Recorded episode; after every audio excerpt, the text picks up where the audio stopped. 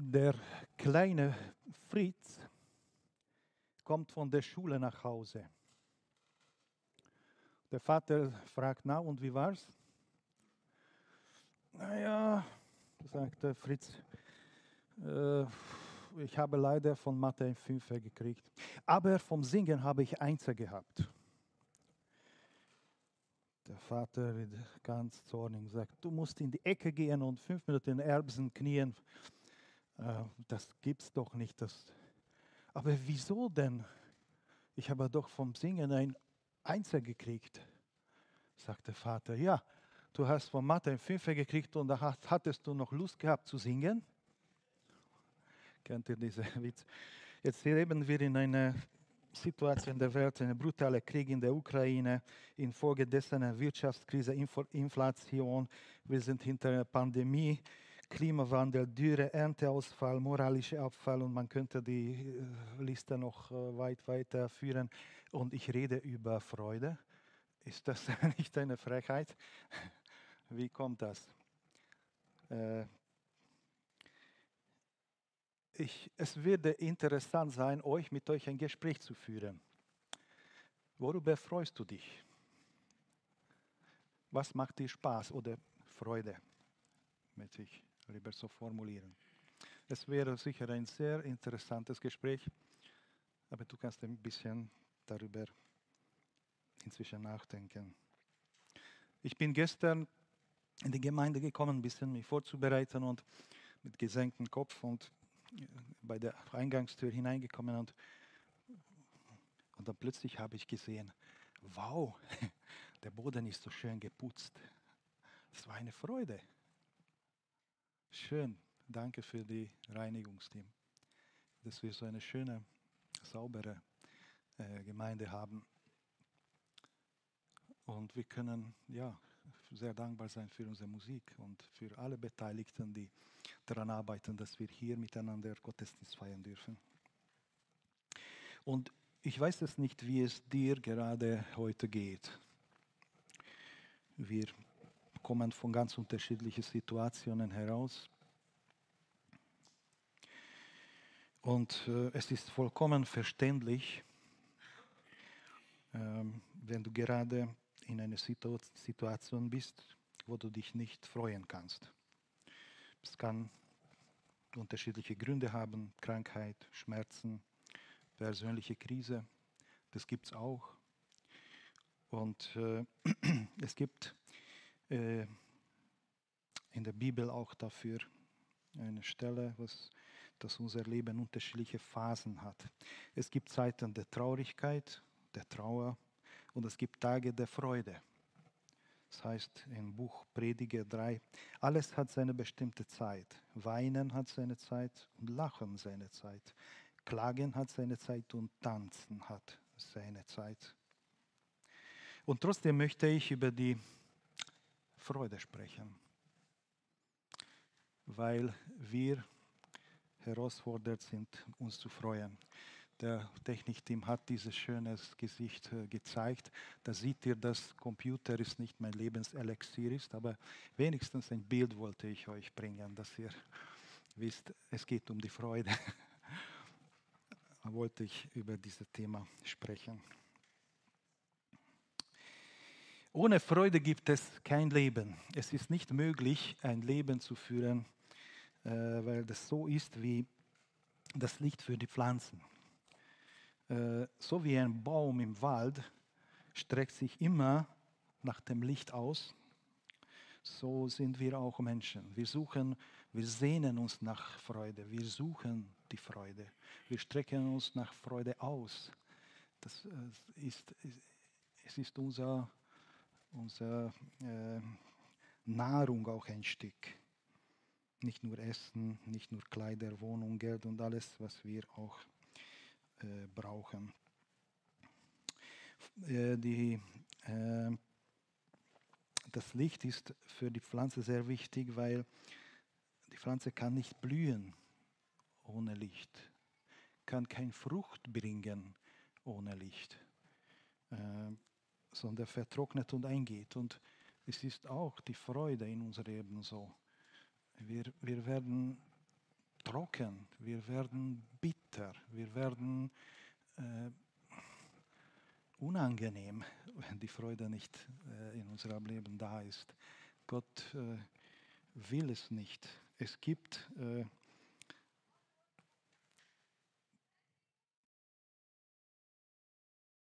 also Dienst ohne Freude ist, ist eine Zwangsarbeit. Eine Ehe ohne Freude, schwierig. Ähm, Gott liebt den freudigen Geber, will, dass wir mit Freude geben, nicht zwanghaft. Und also ich möchte zusammenfassen, es gibt kein gesundes Leben ohne Freude und Glaube ohne Freude ist auch äh, irgendwie, das macht krank. Das gehört zu unserem Christenleben, zu unserem äh, Glaubensleben. Also warum ist Freude wichtig? Ja, wir sehen, es, ist, es gehört zu unserem Leben. Vor 25 Jahren lebte ich in München und ich konnte schon einigermaßen Deutsch sprechen. Und wir saßen in einem Hauskreis zusammen. Es war am Abend, wir waren alle müde und so im Halbschlafmodus, wie ihr vielleicht auch kennt. Äh, die Müdigkeit ist verständlich. Das, das Thema war auch dort die Freude. Und ich habe gedacht, äh, äh, ich habe nicht gedacht, dass ich mit meinem Beitrag eine kleine Erweckung und so eine Freude bereiten werde. Ich sagte, die Freude ist auch das Obst des Geistes. Plötzlich waren alle wach und wow, Obst des Geistes. Der eine hat gleich gefragt, wo steht es in der Bibel? Und dann äh, der andere, welche Bibelübersetzung liest du? Und äh, ja, da kam eine, das, vielleicht meinst du die Frucht des Geistes. Ja, ich weiß es nicht. Es muss irgendwie die Richtung des Frucht oder Obst. Ich weiß nicht. Auf Ungarisch ist es ein Wort. Ich kann es nicht sagen. Ja, also äh, ihr merkt, es ist eine kleine Situation, wo plötzlich äh, man, ich konnte die Gesichter, die Freude ablesen. Da, da geschieht was. Da, da wird plötzlich lebendig die ganze Geschichte. Die Freude kommt auf und die, die, die was Interessantes äh, kommt hinein. Und ja, äh, also ich möchte sagen, die Freude ist ein Teil von der Frucht des Geistes. Also Gott schenkt uns durch seinen Heiligen Geist, durch das Wohnen des Geistes in uns, äh, seine Freude. Und so macht uns lebendig und, und wirklich äh, Christen, die äh, so sind, wie er ist, weil Gott ist Freude, Gott hat Freude und Gott schenkt uns Freude. Äh, die Bibelstelle, die ich euch vorsetze, ganz kurz. Freut euch im Herrn alle Zeit, aber mal sage ich euch, freut euch das ist der Philipper 4, 4. Kennt ihr gut diese Stelle? Und ich habe die Frage gestellt, kann man auf Befehl freuen? Geht das? Wenn ich sage, bitte steht auf, dann ist das einfach zu machen. Oder setzt euch. Aber freue dich. Funktioniert das? Besonders wenn jemand andere das sagt äh, zu dir. Sagt, du musst dich freuen. Aber das geht doch nicht. Das ist eine tiefe innere äh, Sache, die, die wir oft gar nicht beeinflussen können. Manchmal sind wir einfach traurig. Und, und das kann man nicht so leicht umkippen. Und dann lesen wir hier aber, freut euch im Herrn alle Zeit. Also das ist wirklich absolut unmöglich. Immer. Also wenn, äh, wenn die Text das sagen würde, freut euch immer, wenn es euch gut geht, wenn es euch das Leben Spaß macht und es, ihr habt genug Geld und, und, und alles wunderbar ist, dann freut euch. aber hier steht es einfach schlicht, freut euch alle Zeit, das heißt immer. Und da habe ich gesagt, das, das, ist, das ist nicht möglich, oder?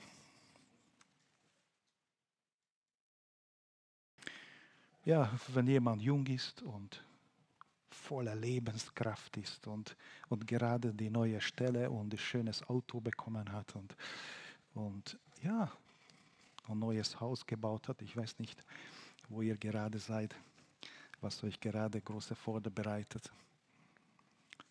Aber alle Zeit, wenn du krank bist, wenn du in der Krise bist, wenn es wirklich nicht so gut geht, wenn es drückt, wenn es weh tut, dann, was ist dann? Gibt es auch eine Freude?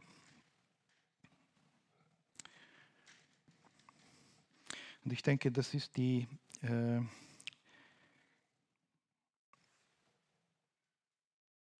ja, die Frage kommt auf, das schreibt Paulus. Äh,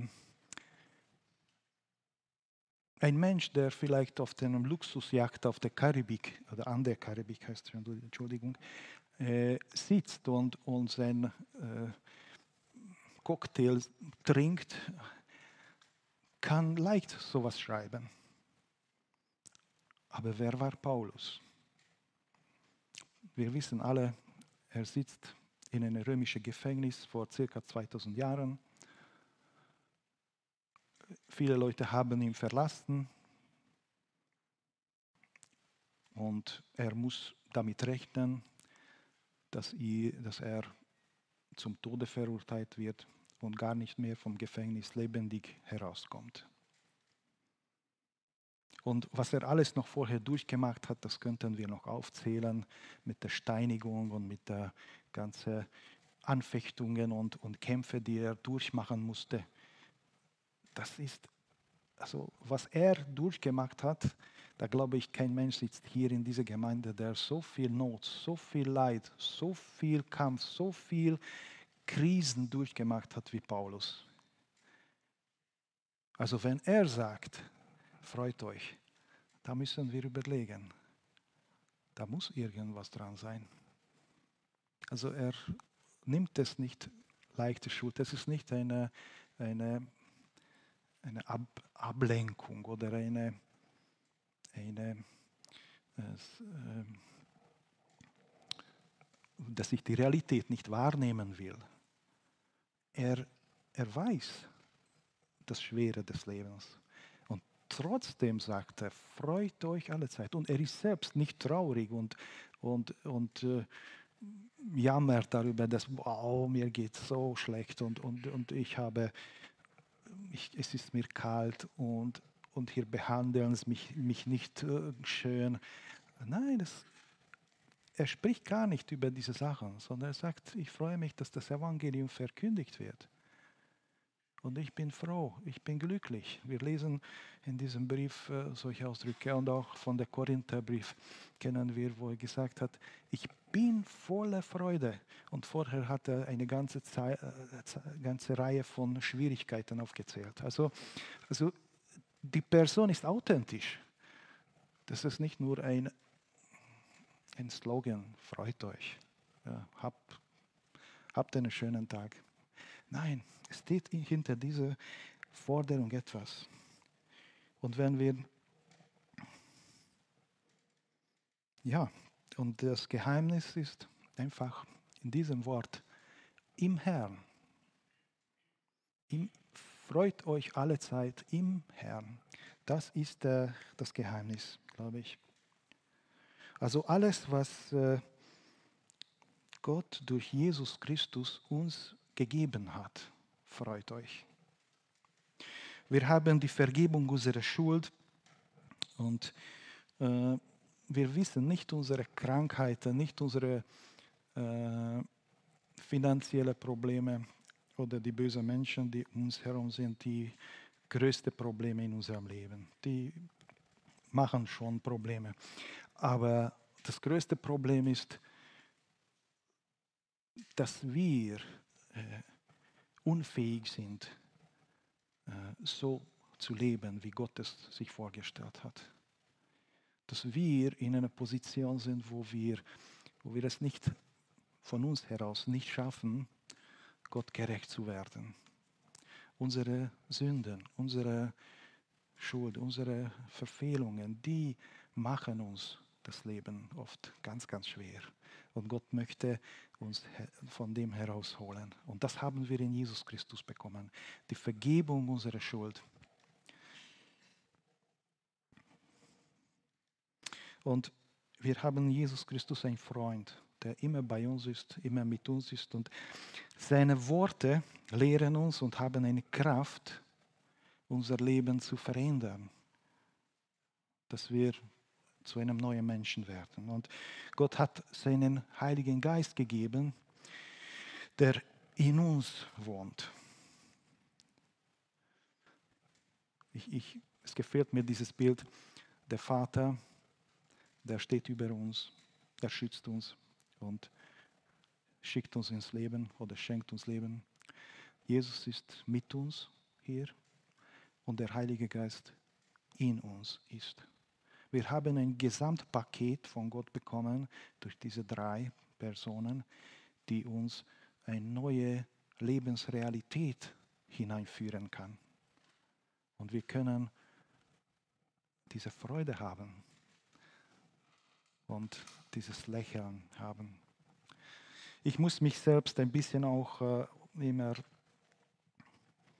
ja, ich prüfe mich selbst und manchmal sage ich, ja, ich habe so eine tiefe Freude. Und manchmal ist diese Freude so tief, dass man es gar nicht mehr zu spüren hat oder spüren ist. Kennt ihr diese tiefe Freude? Äh, nein, es muss sichtbar sein. wenn, wenn, wenn Gott das Volk Israel vom, vom Ägypten herausgeführt hat, da lesen wir, uns unser Mund war voll mit Lachen das ist, das ist etwas, was sichtbar ist über diese Sachen, was wir, was wir von Gott bekommen haben.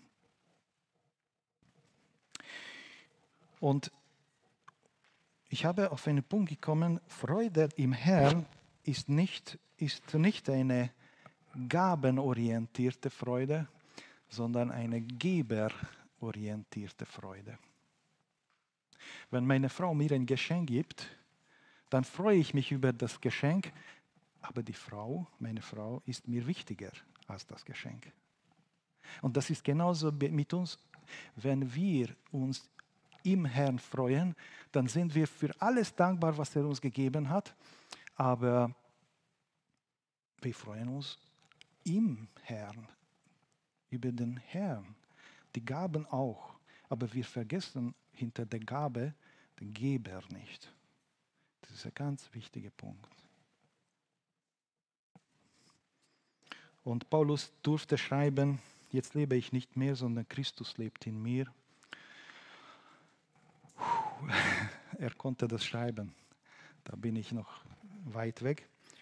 Aber wir dürfen in dem hineinwachsen, dass das nicht in meine Vergangenheit, in meine Verletzung, in meine Enttäuschung, in meine, in meine äh, ganzes Durcheinander leben muss, sondern ich darf immer mehr das in Realität haben, dass ich in Christus lebe, dass Christus in mir ist und ich in Christus lebe.